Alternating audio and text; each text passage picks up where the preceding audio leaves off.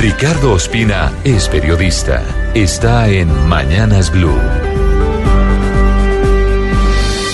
6 de la mañana y 26 minutos. Se agota el tiempo para que Estados Unidos formalice la solicitud de extradición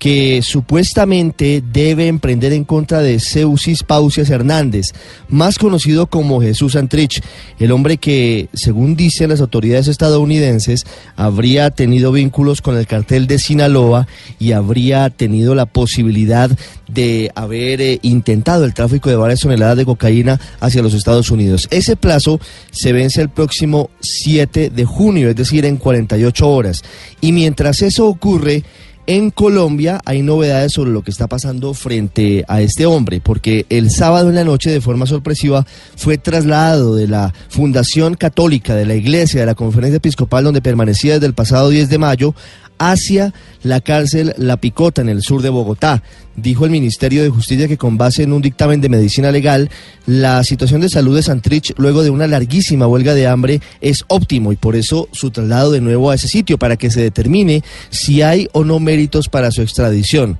En este momento, la JEP y la Corte Suprema de Justicia están esperando la solicitud formal de extradición por parte de Estados Unidos, porque, como lo han dicho ambas instancias, no serán solamente notarias, a pesar del desacuerdo que ha expresado el fiscal general Néstor Humberto Martínez. Es decir, van a valorar de fondo las evidencias para saber qué va a pasar en este caso, para saber si Santrich delinquió o no después de la firma del acuerdo del Teatro Colón.